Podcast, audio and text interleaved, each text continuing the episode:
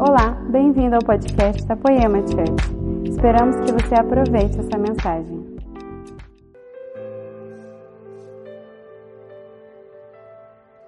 Você pode abrir a sua Bíblia ou ligar o seu celular comigo, por favor? Segunda Reis. Segunda Reis, capítulo 4. A partir do versículo 8. Dá uma erguidinha assim, você que achou aí, rapidinho. Ergue aí, gente, quero ver. Que bonito. Que maravilha. Vamos lá? Sucedeu também um dia, um dia que, indo Eliseu a Sunem, havia ali uma mulher importante, a qual o reteve para comer pão. E sucedeu que todas as vezes que passava por ali, entrava para comer pão. E ela disse ao seu marido: Eis que tenho observado que este que sempre passa por nós é um santo homem de Deus. Façamos-lhe, pois, um pequeno quarto junto ao muro, e ali lhe ponhamos uma cama, uma mesa, uma cadeira e um candeeiro. E há de ser que vindo ele a nós, para ali se recolher, para ali se recolherá. E sucedeu que um dia ele chegou ali e recolheu-se àquele quarto e deitou. Então disse ao servo Geazi: Chama a sunamita. E chamando-a ele, ela se pôs diante dele. Porque tinha falado a Geazi: Diz-lhe, eis que tu nos tem tratado como com todo desvelo, que se há de fazer por ti? Haverá alguma coisa de que se fale por ti ao rei, ao capitão do exército? E disse ela: Eu habito no meio do povo. Então disse ele: Que se há de fazer por ela? E Geazi disse: Ora, ela não tem filho, e o seu marido é velho. Por isso disse ele: Chame-a. E chamando-a ele, ela se pôs à porta e disse: A seu tempo determinado, segundo o tempo da vida, abraçarás um filho. E disse ela: Não, meu senhor, homem de Deus, não mintas para mim. Até aí.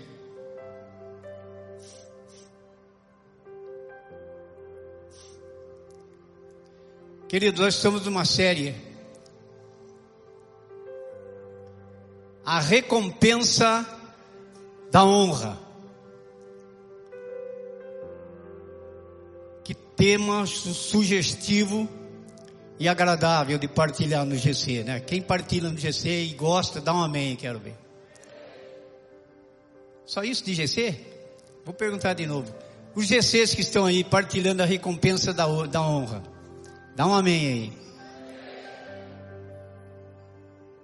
É muito gostoso. É muito sugestivo. Esse tema a recompensa da honra. Hoje nós, infelizmente, a honra está banalizada. Infelizmente. Professores que digam o desrespeito dos alunos pelos professores, a falta de consideração de pais para com os professores, Porque quando eu fui, o primeiro dia de aula que eu cheguei pra, da escola, que eu fui para a escola, meu pai falou, olha, eu sei que a professora é brava, põe pessoa, garotos de castigo lá, de braços abertos. Eu sei. Se você ficar de braços abertos de castigo aqui, você vai tomar uma surra dobrada. Hoje muitos pais querem ir lá quando fala, professor, o que está havendo? Por que você está perseguindo meu filho? Então a honra está banalizada. Patrões não respeitam mais seus funcionários. Funcionários também, por sua vez, não respeitam patrões.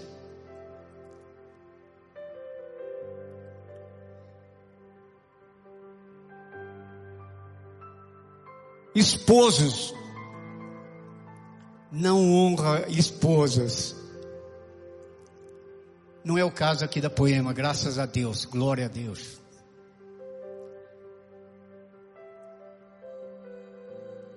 Esposas não respeitam, cônjuges não estão se respeitando mais, não estão honrando mais. Mas eu quero aqui, na presença do Senhor e da igreja, dar um testemunho rapidinho, antes de entrar direto na palavra. Faz 42 anos que eu sou casado. E eu quero, diante de Deus e da igreja, elogiar a minha esposa, que até hoje leva o cafezinho na bandeja na cama para me tomar. E tá o Léo aqui que não deixa eu mentir. Marido, você pode sentir o que eu estou sentindo? Se você não passa por isso, querido, eu acredito que a partir de hoje sua esposa vai começar a levar um cafezinho para você na sua cama. Olha bem nos olhos dela, vê se você acha que vai acontecer isso. Olha Ricardo, olha aí. Queridos, mas isso somos nós. Cada casal tem um estilo de vida. Deus me gratificou. Deus me honrou. Olha só. Quando eu devia honrá-lo 24 horas por dia, Deus me honrou dessa maneira. Não somente isso, mas quando eu perdi uma filha, morreu com nove anos. Muitos já conhecem esse testemunho, mas muitos que estão aqui eu tenho certeza que não sabem. Quando eu perdi minha filha com nove anos e com três meses ela ficou realmente é, com atrofia cerebral, dos três aos nove anos ela não falou, não andou e não enxergou.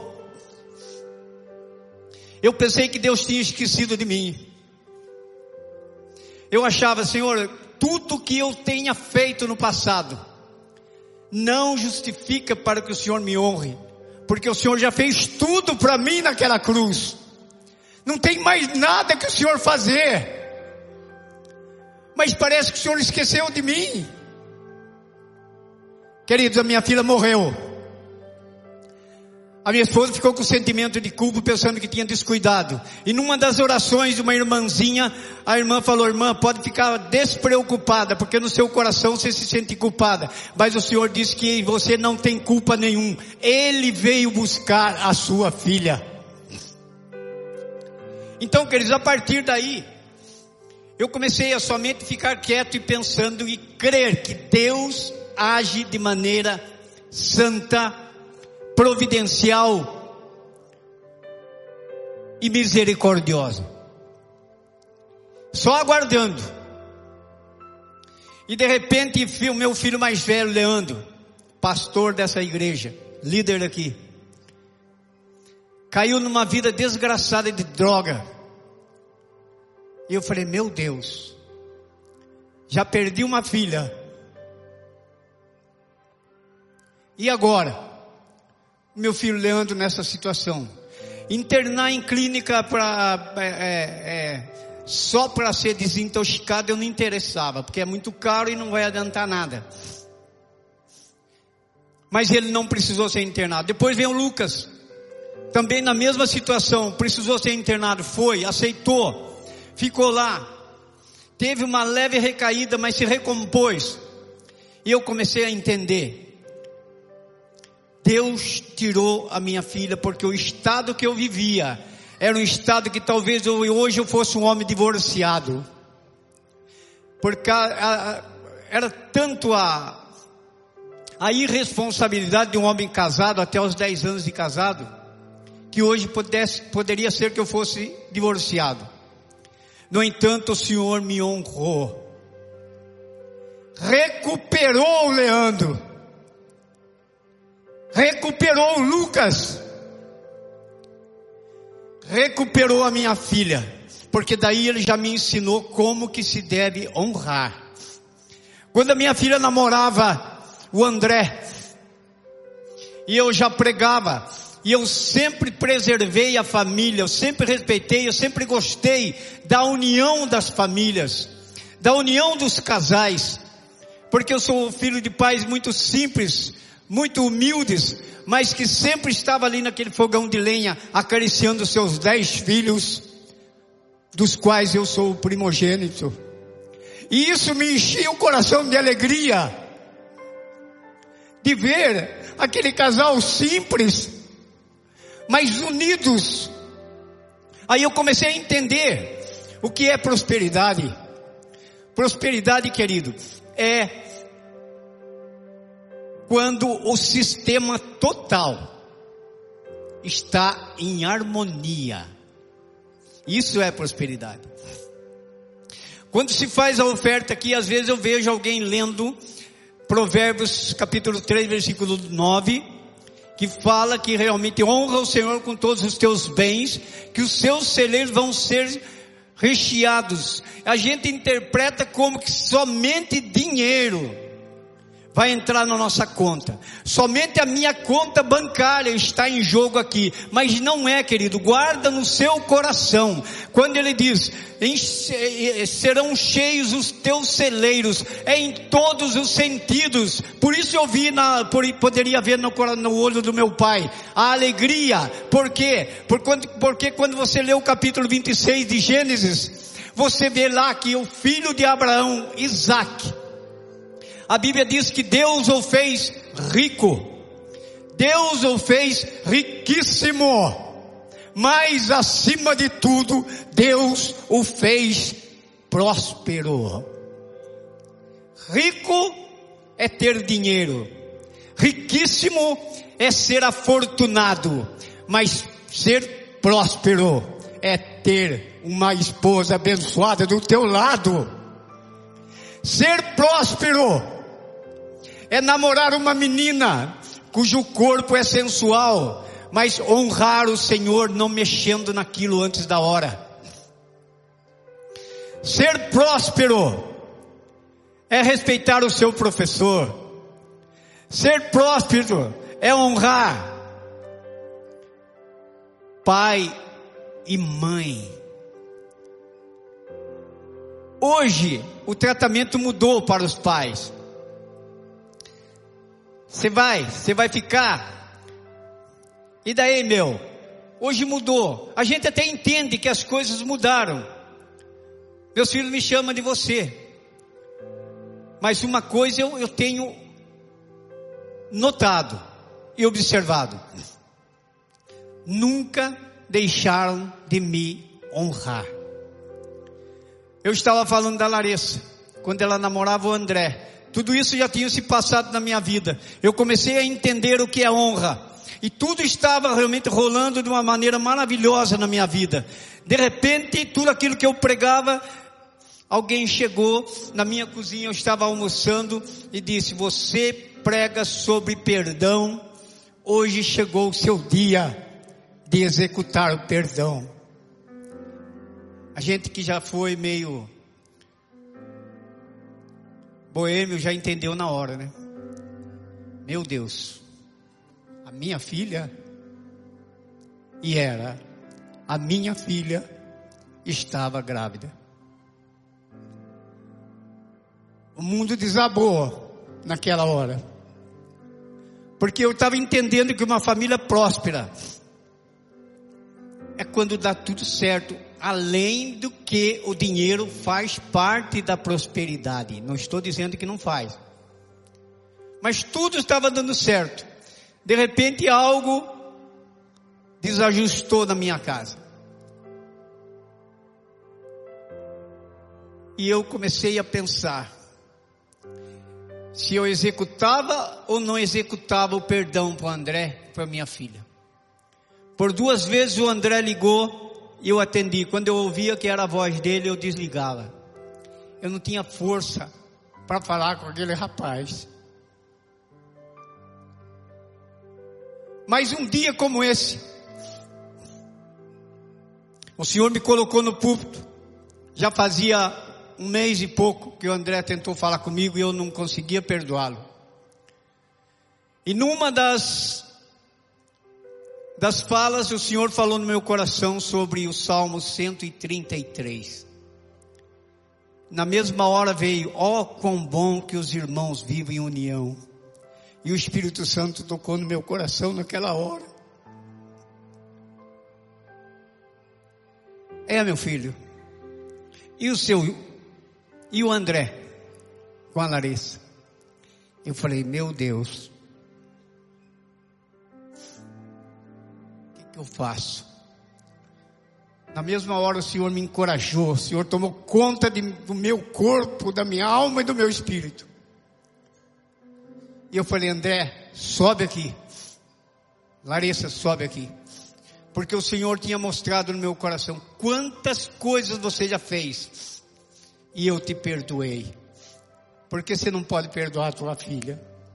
E eu já sabia pelas conversas, não precisa ser psicólogo, nem precisa ser psiquiatra para saber disso. Eu já sabia que quando uma filha erra, o perigo da expulsão dessa filha para fora de casa, o pai pode expulsar para satisfazer o seu desejo de machão, mas o prostíbulo está com as portas abertas para ela. Eu disse, jamais. André, sobe aqui. Larissa, sobe aqui. E o Senhor me capacitou naquela noite. E eu perdoei o André. Eu honrei o André a partir daquela noite. Que antes eu achava que não merecia. Mas como que Deus fez tudo para mim se eu também não merecer nada? Mas eu aprendi com meu mestre, Jesus Cristo. E eu honrei o André. Fala, minha casa é a sua casa. Larissa, minha filha. Ela está me ouvindo, mas ela sabe que isso é passado. Você está perdoada também. A partir daí as coisas começaram a mudar. Eu pedi para que a partir daquele erro, que ela não repetisse o erro. Eu pedi para que ela realmente se controlasse, mas o André também. Resultado, fiquei com a minha netinha até cinco anos comigo. Thalissa, linda. Depois eles casaram, eu tive que entregar a Thalissa. Quem é pai sabe o que eu estou falando. Quem é avô sabe o que eu estou falando. Thalissa foi embora com os pais. E hoje o André é uma bênção de pastor. E a Larissa é uma bênção de pastora. Vocês estão entendendo?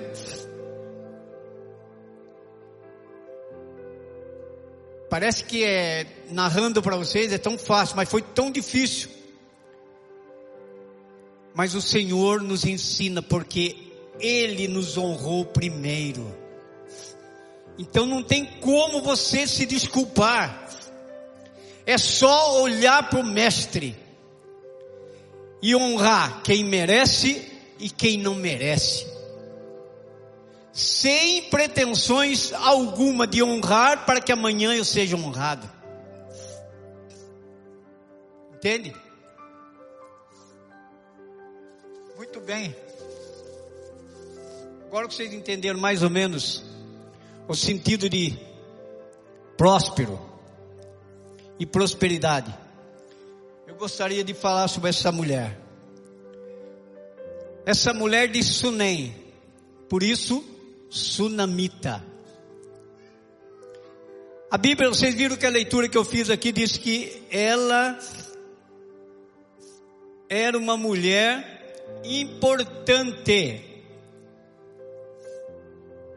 Obrigado, meu querido. Pode ver o textinho aí para você ver, no, no capítulo 4, do versículo 8, aí, aí tem um versículo que está, era uma mulher importante. E ela observava a passagem do profeta Eliseu no seu trabalho profético, porque ele era professor de uma escola, escola de profetas, ele tinha que se deslocar. E ele passava sempre por Sunei na, na, na frente da casa daquela mulher. Então aí está, querido. Eu gostaria agora de alertar todas as mulheres que estão aqui na igreja. Ela era, a Bíblia diz, e eu creio na Bíblia. A Bíblia diz que ela era uma mulher importante. Não falou do marido, falou dela. Mas quando ela toma uma decisão daquela intuição dada por Deus no coração de servir o profeta, porque ela mesma narrou aqui dizia: "Vejo que ele é um santo homem de Deus". Você precisa ter discernimento, querido, porque hoje você não pode abrir a porta para qualquer um. Eu já soube de casa aqui em Taubaté que quando a pessoa pediu um copo d'água, enquanto a mulher foi buscar, ele já tinha entrado dentro da sala e já foi cometido o assalto.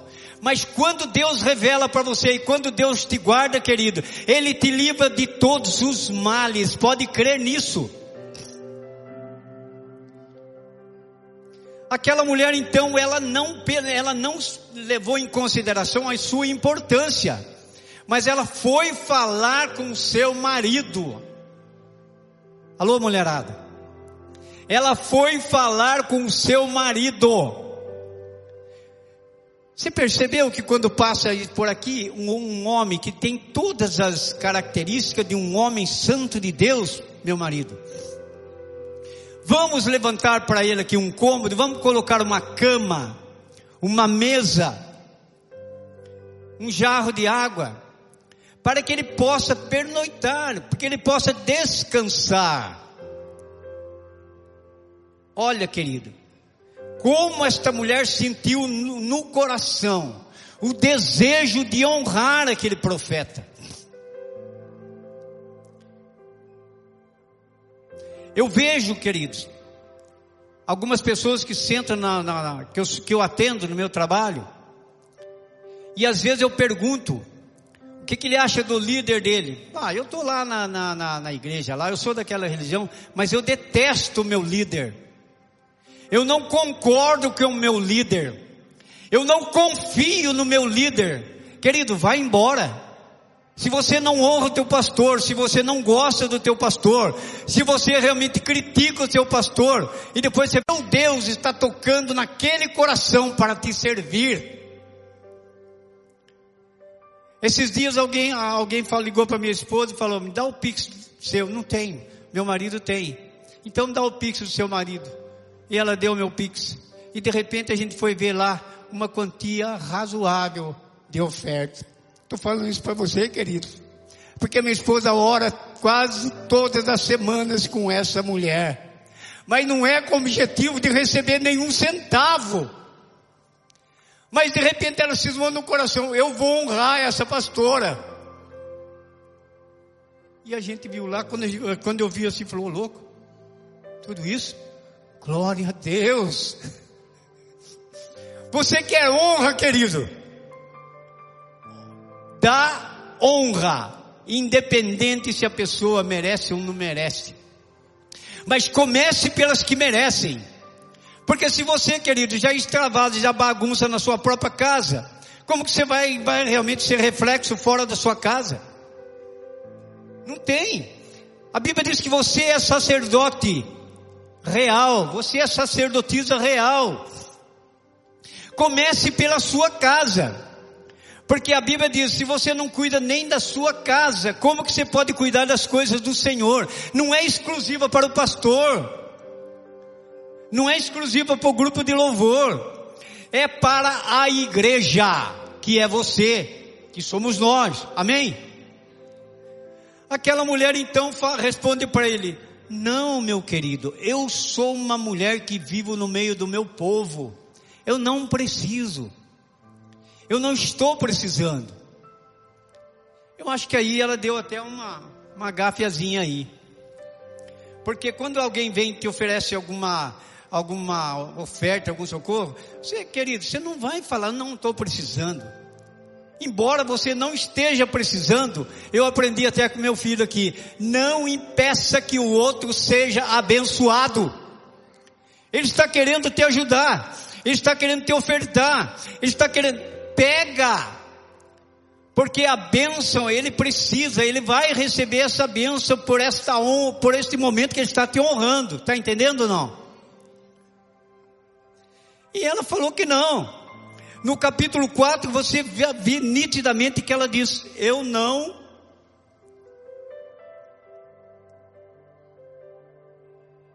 Eu não preciso.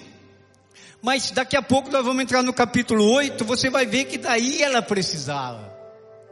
Então, na consciência dela, ela já acordou, aprendeu uma lição, porque é vivendo que nós vamos aprendendo.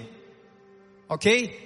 Eu acabei de falar para você quanta coisa eu aprendi até chegar para perdoar o André com a Larissa. Resultado.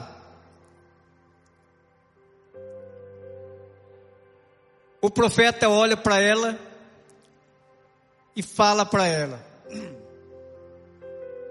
daqui um ano. A Bíblia diz que o marido dela era velho. Não fala que ele era estéril nem que ela era estéril mas que eles não tinham filhos. Eu não sei se era ele pela idade, ou se era ela que era estéril, mas isso não tem relevância. O que é relevante na história é que o profeta falou: daqui um ano, você vai estar com um filho no colo. Tempo da vida. Que tempo da vida é esse? Nove meses. Depois de nove meses, a Sulamita estava com o filho no colo. Que alegria. Quem é mãe sabe o que eu estou falando. Que emoção. Ela fez aquilo, querido, porque Deus tocou no coração. Ela não fez, eu vou abençoar o profeta. Quem sabe se eu vou ter um filho? Não.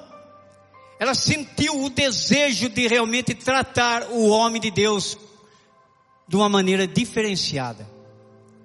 Mas ela disse para ele: Não minta para mim.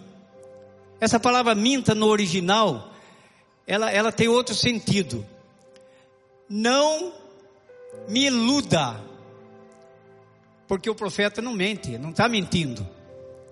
E, simplesmente ela queria dizer o seguinte: na tradução, não minta, pode mudar para não me iludas. Mas depois que nasceu, ela viu que era verdade. Passado um tempo, a Bíblia diz que o menino sentiu uma dor de cabeça, mas o profeta já tinha ido. E nessa dor de cabeça diz que a mãe o pegou no colo, tentou de todas as maneiras amenizar aquela dor de cabeça. Mas a Bíblia diz que o menino morreu. Meu Deus.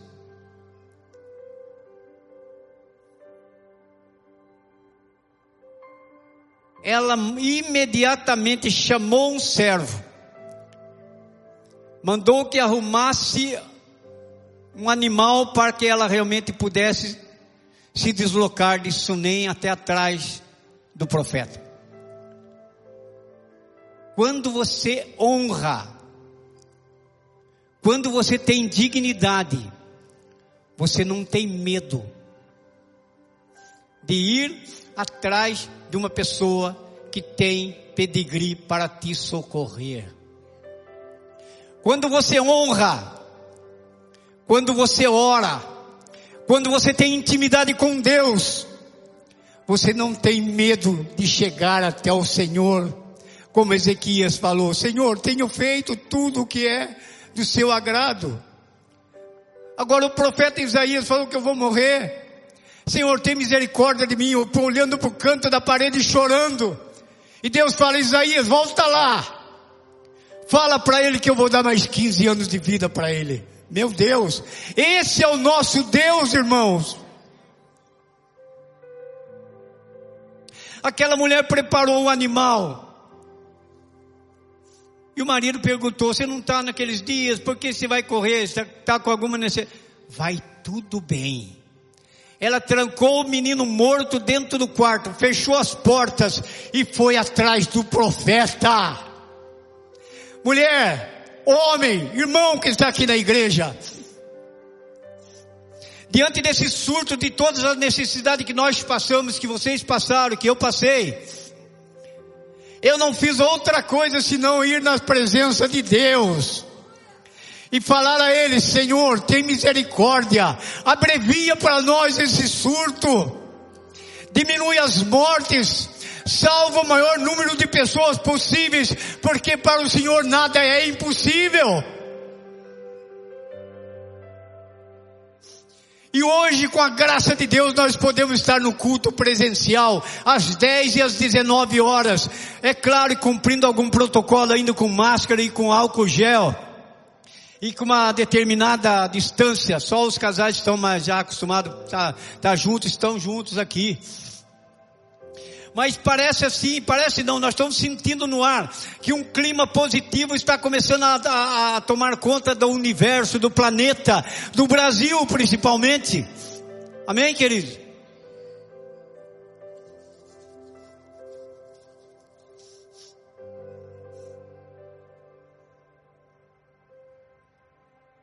Aquela mulher sai mais do que depressa e foi até a casa do profeta Eliseu.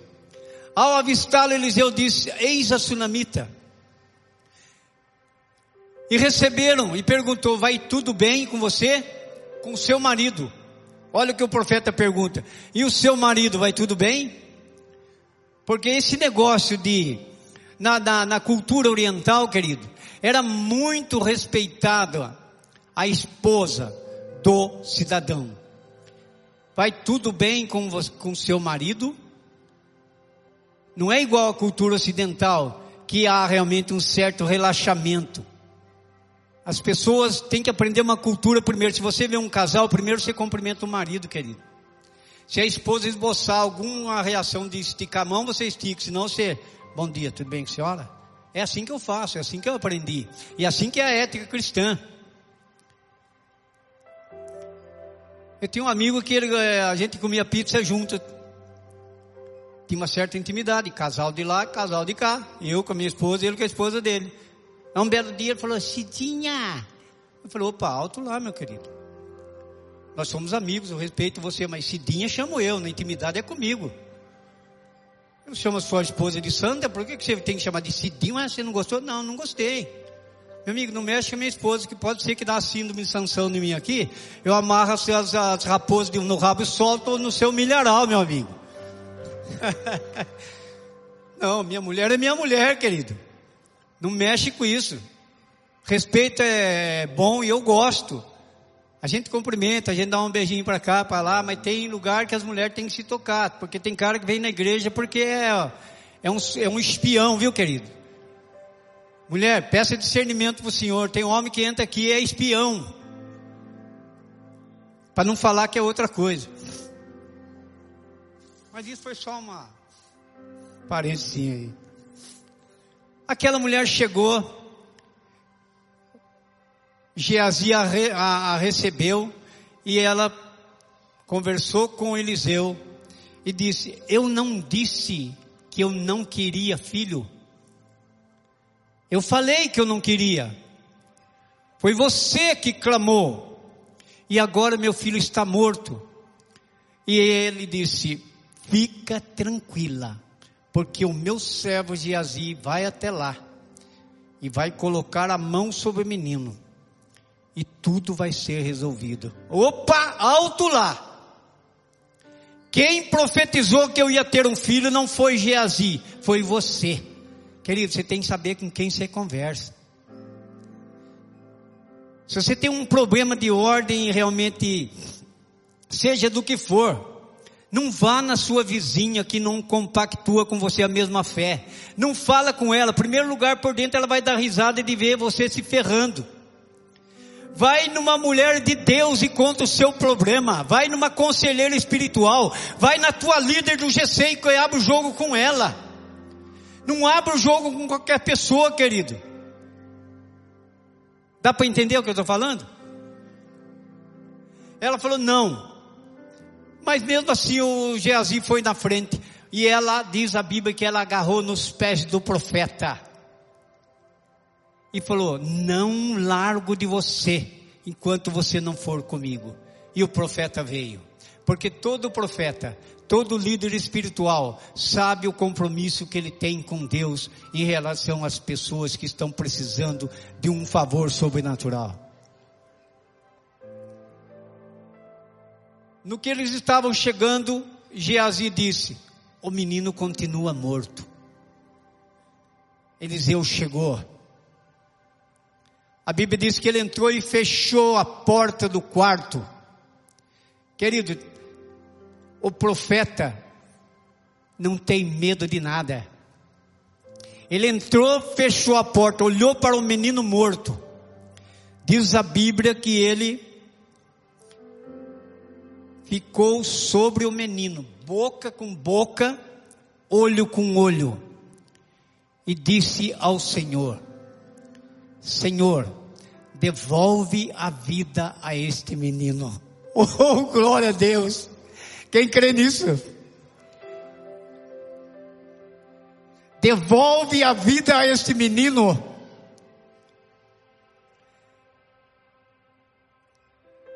E a Bíblia diz que o calor do corpo de Eliseu aqueceu o menino e a carne do menino começou a se aquecer. E os olhos do menino se abriram. E a alma do menino voltou ao teu menino e ele ressuscitou.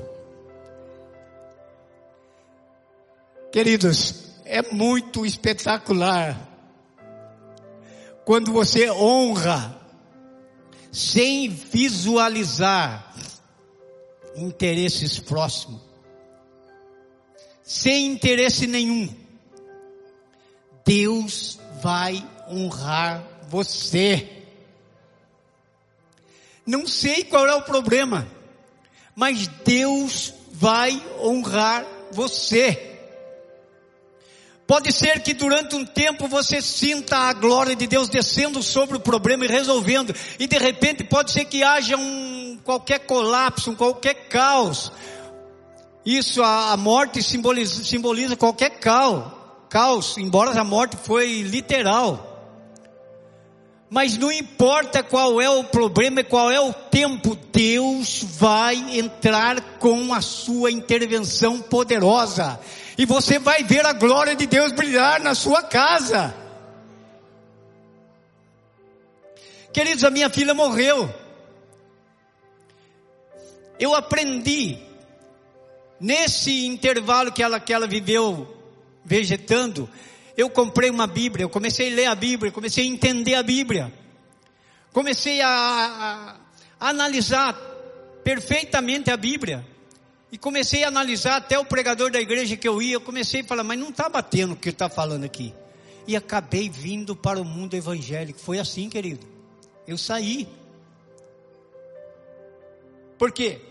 Eu prefiro errar com a Bíblia, querido, do que acertar com filosofias. Não me interessa. Com humanismo, não me interessa. Interessa o que a Bíblia fala. Se a Bíblia fala, eu obedeço. E aí, querido, depois de tudo aquilo que passou, eu comecei a ver a glória de Deus. Parece que o mundo tinha desabado, tinha acabado para mim com a minha esposa. Mas de repente eu comecei a ver meu filho sendo liberto, meu filho se convertendo, meu filho sendo transformado em pastor, outro, outra filha pastora, meu filho se preparando aqui, liderando aí o, o, o louvor, liderando uma, uma, uma, juventude, como o Mark falou aqui, se Deus quiser, não entre arrogância nem orgulho no seu coração, porque você aprendeu com ele ontem, nós aprendemos. Eu aprendi alguma coisa com o Mike, Mark Schuber ontem também. Eu aprendi que lá em Levíticos até os 50 anos se ministrava, se fazia tudo. Eu já passei de 50 faz algum tempo. Mas enquanto o Senhor quiser me usar desse jeito aqui, eu estou à disposição dele. Pode usar do jeito que ele quiser. Está entendendo, querido? Porque Moisés começou a ser usado por Deus, ele tinha 80. Josué começou a ser usado por Deus, ele tinha 80. E assim vai. Ele usa quem ele quiser. José, ele começou, começou a ser usado por Deus, ele tinha 17. Deus faz o que ele quer, ele é soberano. Amém? Aquela mulher, então, Eliseu pegou e falou, é, Geazi, chama a sunamita e fala para ela, o teu filho vive. Meu Deus do céu. Que coisa mais espetacular. Lá no, agora você pula comigo aí no capítulo 8.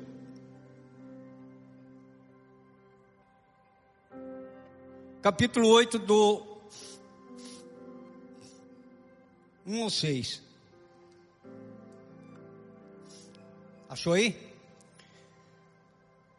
E falou Eliseu àquela mulher cujo filho ele ressuscitara, dizendo: Levanta-te e vai, tu e tua família, e peregrina onde puderes peregrinar, porque o Senhor chamou a fome, a qual também virá à terra por sete anos.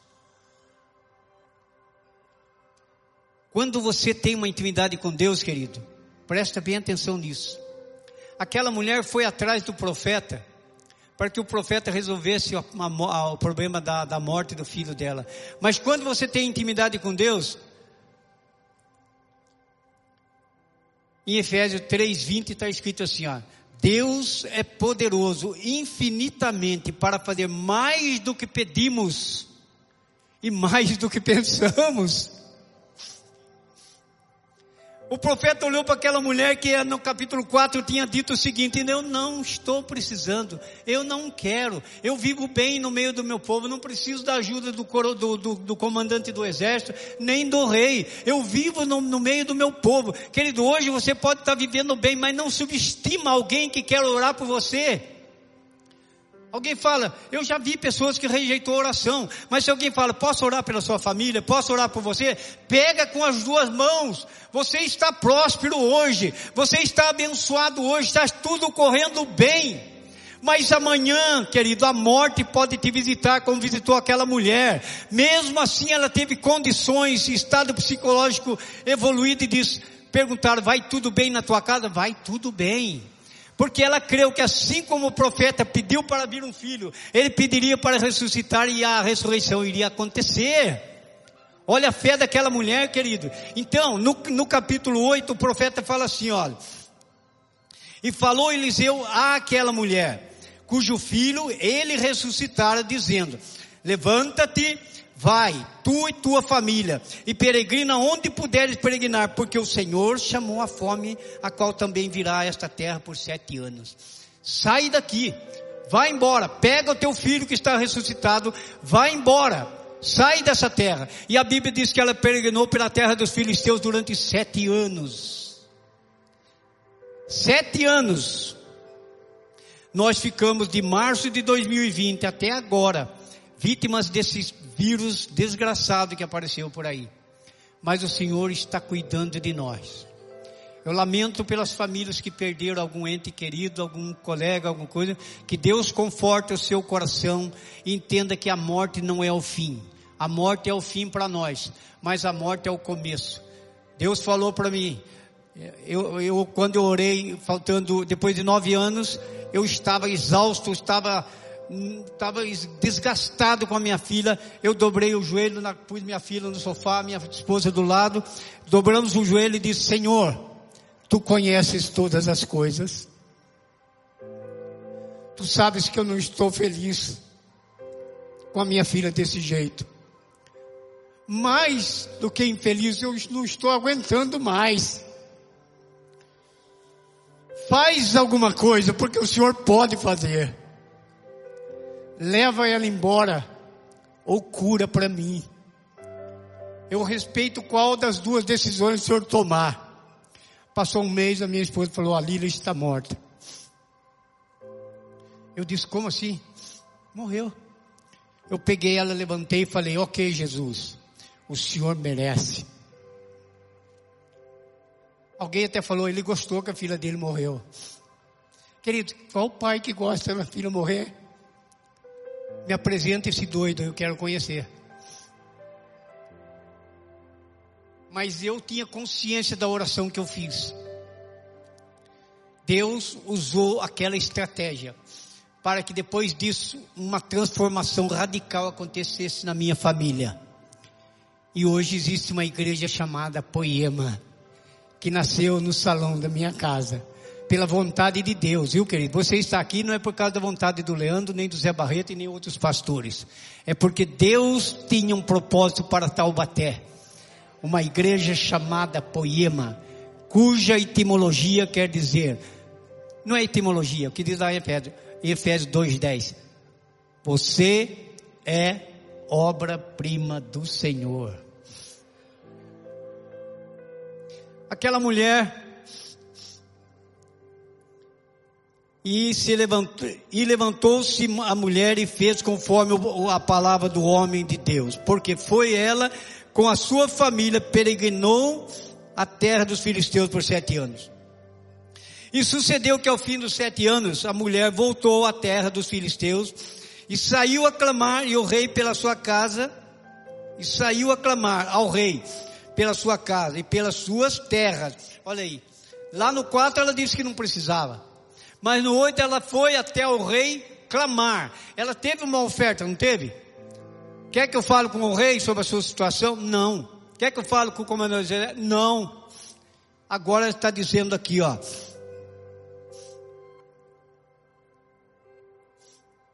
ela foi clamar ao rei pela sua casa e pelas suas terras. Perdeu tudo.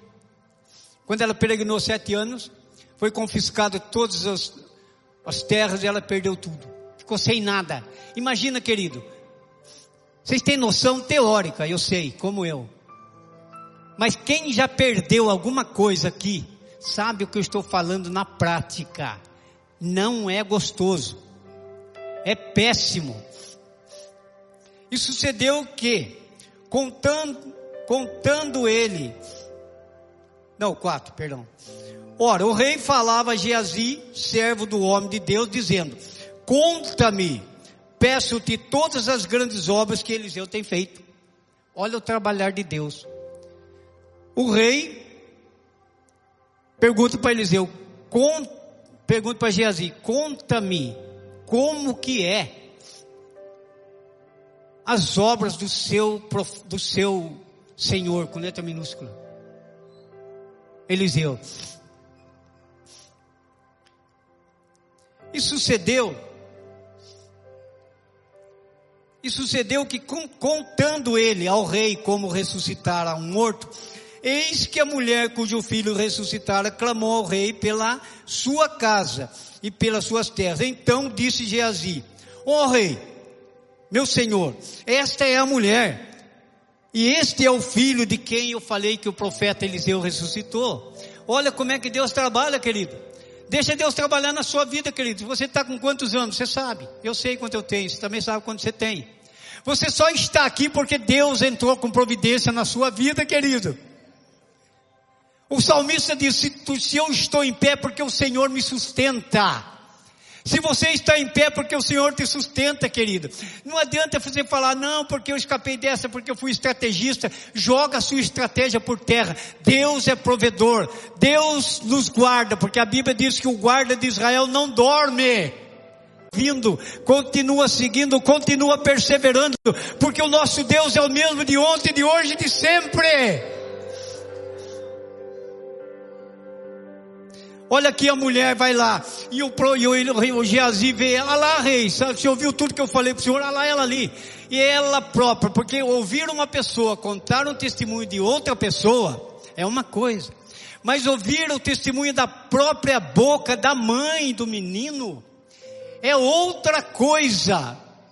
Aí o que acontece? E o rei perguntou à mulher e ela contou. Então o rei lhe deu um oficial dizendo: faze-lhe restituir tudo quanto era seu e todas as rendas das terras desde o dia em que a deixou a terra até agora. Meu Deus do céu! Aí você percebe três coisas, querido. quando Deus chama alguém, Ele não simplesmente chama por chamar. Quando Deus chama alguém, Ele chama para frutificar. Você está aqui como um cristão na igreja hoje, para frutificar. Como assim, pastor? Na área que o Espírito Santo revelar no seu coração. Jovem que está aqui, querido, você foi chamado para frutificar. Quando Deus chamou Abraão, ele disse: Abraão, Abraão, Abraão, não era Abraão ainda, Abraão, solitário, olhe para as estrelas do céu, assim será a tua descendência. É para frutificar que Ele te chama, querido, eu creio nisso. Quando Deus me chamou, meu filho estava na balada. Mas a Bíblia diz: crê no Senhor Jesus Cristo e será salvo tu e toda a tua família. Toda é toda, querido. Toda não tem original. Toda em qualquer língua é toda. E hoje, querido, eu e minha casa servimos ao Senhor. Quem quer que, que você e sua casa sirvam ao Senhor? Erga a mão aí. Receba isso nesta noite, querido, em nome do Senhor Jesus Cristo a sua casa jamais será a mesma. Amém, querido?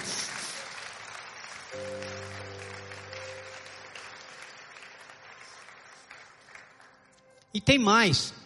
O que eu li aqui, querido. Deus é poderoso infinitamente para fazer mais do que pedimos e pensamos. O rei disse assim: ordenou um oficial, toma conta dessa mulher leva ela para as terras dela, devolve tudo que era dela. E tudo que foi rentável durante todo aquele tempo que tomaram dela, tudo que foi lucro, devolve para ela. Trabalharam sete anos para aquela mulher, tiveram que entregar, porque quando você tem intimidade com Deus, quando você honra Deus, quando você oferta, quando você dizima, Deus te honra, querido, e o ímpio vai trabalhar para você. Receba isso, querido, nessa noite. O ímpio, o animal, vai trabalhar para você. É questão de tempo. Talvez, querido, muitos de nós não tivéssemos a coragem e, a, e a enfrentabilidade daquela mulher durante sete anos perdida pela terra dos filisteus. Você imagina, tem gente que vem na igreja, fala, fala, de repente, ah, eu pensei que realmente era, é, era verdade que o pastor falou, porque foi, o pastor, o, profeta foi lá, pois deitou em cima do menino, o menino ressuscitou, mas eu orei para o meu parente que morreu de Covid, ele não ressuscitou. Querido, tem muitas formas do Senhor trabalhar na sua vida, não é do jeito que você quer. É do jeito que Ele quer, porque Ele sabe, Ele é sabedoria em pessoa. Às vezes meu filho fala uma coisa e eu disfarço tudo porque eu, eu sei que não dá para fazer, ele está equivocado. Eu já passei por essa idade que ele está, eu sei como é que funciona. Às vezes a gente é criticado pelo filho, ah, o senhor é devagar, o senhor não quer fazer, o senhor é... é não, querido, o pai humano, o pai homem sabe o que fazer e dar para o seu filho. Agora você imagina Deus. Ele faz mais do que você pede e pensa mais. Vocês creem nisso?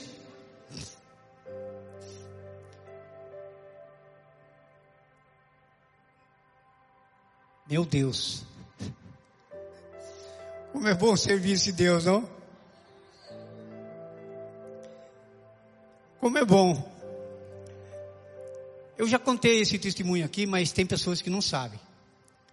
Não, não vá falar que eu sou repetitivo, viu? Fico pendurando só nesse testemunho. Eu tenho muitos testemunhos para dar, mas o que me vem na cabeça é esse agora que eu já falei. Então, obviamente que ele vai, vai passar a ser repetitivo. Mas não critica o Zé Barreto, cuidado com a sua língua. Queridos, há 20 anos atrás, eu estava sendo pedir a casa que eu morava na Jorge Winter. Eu precisava entregar. A mulher morreu, ela era solteira, de idade, morreu. Eu precisava de resolver o problema. E o pessoal pediu 160 mil reais naquela época. Agora vocês fazem sua matemática aí. Faz 20 anos. Eu não tinha 160, eu tinha 140. E eu ofereci 130 para ver se dava negócio. Um dos herdeiros chegou e falou: ah, meu amigo, se você não tem cacife para comprar, vaza, porque a casa agora é dos herdeiros, você tem que sair. Eu falei, pô, eu até entendo que eu, eu vou sair, tá, mas você precisava ser mais maneiro um pouquinho. Ah, sei que sabe, o negócio é entregar a casa. Aí eu fui ver outra casa. Eu fui ver outra casa, o cara pediu 185 mil, há 20 anos atrás. Eu falei, meu Deus, eu não estou aguentando a de 160, agora o cara pediu a de 185, mas eu apaixonei pela casa. É a casa que eu moro. Já adianto para você. Eu apaixonei pela casa. A minha mulher pegou, chegou, olhou, olhou, falei, nossa, bem, mas muito grande. Falei, olha bem, se subestima Deus dá para outro. Não, glória, aleluia, glória a Deus. Esquece, esquece. Resultado, comecei a negociar com o dono da casa. Meu Deus, mas eu, eu, eu não tenho, eu não tenho podia comprar nem de 160 agora, como é que eu vou comprar de 185? Meu Deus, meu Deus. Aí eu comecei, eu não, eu não comecei a cobrar, porque eu, eu nós, não, nós não somos bons. Está entendendo? Mas eu comecei a olhar assim, meu Deus, mas desde que meu pai morreu, eu fiquei com tanto compromisso. Eu dei uma de, de Ezequias lá, né? Eu, meu Deus, mas eu tenho feito as coisinhas certas. Dá uma quebrada de galho aí, me ajuda aí, meu Deus. Eu gostei tanto da casa, mas assim mesmo eu falei para minha esposa. E se Deus quiser que a gente dê um passo para trás? Vá numa casa inferior a que a gente mora. Ela fala, ah, glória a Deus. Se ele fizer, se ele quiser assim, se nós estivermos, se nós estamos ainda precisando ser lapidado por Deus, ele sabe o que ele faz. E eu comecei a negociar, comecei a negociar. Parece que tem hora que o cara queria se esquivar. E tem hora que ele se afirmava de novo. Falei, ai meu Deus. De repente eu peguei e falei, eu tenho dinheiro, mas eu tenho patrimônio. E agora? Como é que eu faço? Eu tenho que vender. Aí eu pus a casa para vender, uma mulher chegou lá no meu salão. Você está vendendo a casa? Tô. Quanto você quer? Eu quero, quero, vou falar o valor, tá? Eu quero 80. Não, eu dou 60. Ai meu Deus do céu. 60. Eu, aguarde que eu dou a resposta para a senhora. Porque eu tenho que negociar primeiro os 185 do cara lá. Como é que eu vou fazer? Aí eu tinha lá um apartamento de sociedade com meu primo lá em Ubatuba.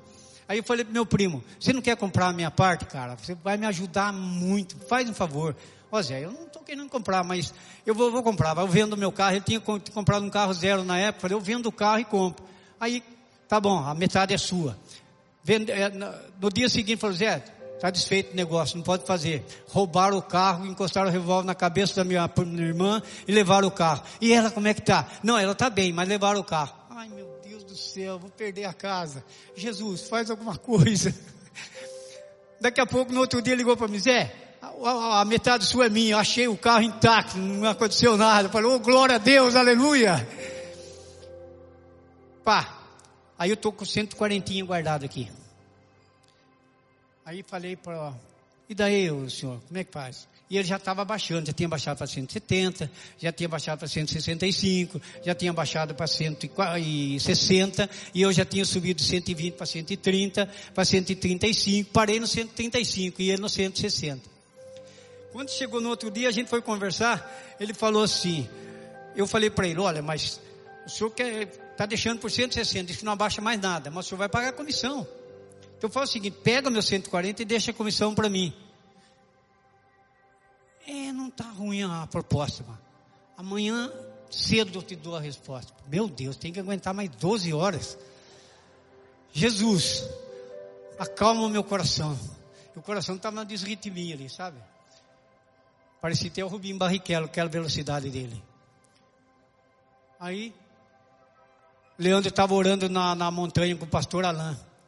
Leandro ainda estava na igreja Baruque Rabá.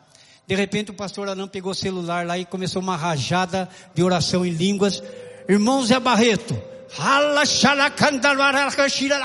eu falei, aleluia, aleluia, glória a Deus. que foi, pastor? O Senhor mostra uma bênção saindo diretamente do trono dele. E é para você extensivo a sua família. E é amanhã de manhã. Aí que eu não dormi, né, meu amigo? Aí que não tinha jeito de dormir. Eu virava para lá, virava para cá, e olhava no relógio, meu Deus, duas horas ainda, meu Deus, três horas. Ai meu Deus. Aí amanheceu, eu levantei sem dormir. Cheguei no salão lá e fiquei esperando. Fiquei esperando. Daqui a pouco entra lá o doutor Clóvis. Zé, vamos para imobiliar, a casa é sua. Pode aplaudir o senhor porque ele é bom.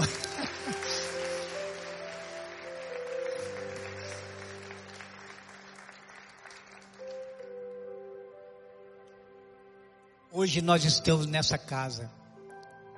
Meus filhos casaram. O Léo parece que vai casar ano que vem. Glória a Deus. Raíssa, Raíssa seja bem-vinda. Amamos a sua vida. Declaro isso na presença de Deus, do, da igreja. E eu vou ficar sozinho naquela casa com minha mulher. Mas Deus já nos presenteou mais e mais, mas não vou entrar nesse detalhe, senão vocês vão pensar que eu sou arrogante, orgulhoso, mas Deus tem prosperado a nossa vida, tanto financeiramente, como em todas as áreas que eu falei no começo você, para vocês. Prosperidade é eu estar em perfeita harmonia com a minha esposa. Prosperidade é eu estar em perfeita harmonia com os meus filhos. Prosperidade é eu estar em perfeita harmonia com as minhas duas noras, que eu amo de coração. Prosperidade é eu estar em harmonia com o André, pastor André, com o meu genro. Prosperidade é eu estar com toda alegria curtindo meus sete netos. E agora minha bisnetinha Catarina.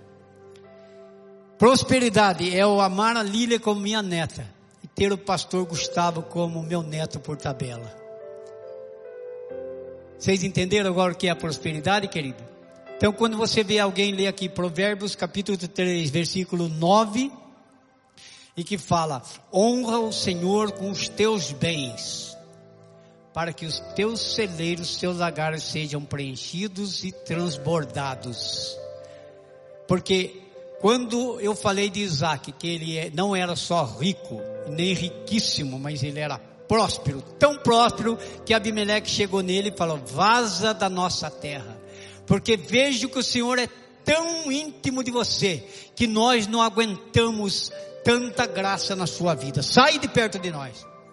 Querido, quem não tem intimidade com Deus não gosta de ficar perto de você. Não vai gostar. Então, analisa bem, pensa bem aonde é que você tem que dar os seus passos. Aonde é que você tem que confabular suas particularidades? Eu tenho tanta coisa guardada no coração, porque como o Mark falou aqui, realmente nós desenvolvemos hoje um trabalho de pai espiritual. Até pessoas de outras religiões nos procuram porque vê em nós algo de Deus. Pessoas que vão visitar a nossa casa gostam tanto eu falo isso sem, sem medo de errar. Gostam tanto que gostam de ficar retornando para lá. No tempo da pandemia, até falava para minha esposa: cuidado, não vai com muita melosidade, não vai com muito abraço, porque o negócio é sério. Mas as pessoas não respeitavam nem a pandemia, queria de todo jeito estar com a minha esposa para um aconselhamento, para oração. Isso é ter intimidade com Deus. Honre ao Senhor, querido. Comece honrando o Senhor acima de tudo. E depois honra o teu pai e a tua mãe. Por quê? Porque a Bíblia garante que quem honra pai e mãe, os seus dias vão ser abençoados e aumentados sobre a face da terra. Aí você pode olhar para mim, nossa, mas está falando assim, mas fulano de tal honrava o pai morreu cedinho. É incoerência da Bíblia? Não. É porque Deus tinha um lugar melhor para ela, lá na glória.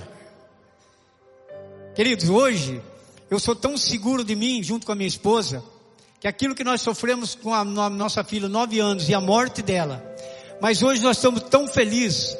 Quem é o homem para que dele Deus se lembre? E Deus se lembrou de nós. E hoje nós temos uma filhinha lá na glória. E lá não tem atrofia cerebral. Lá não tem surdez. Lá não tem mudez. Lá tem corpos vigorosos.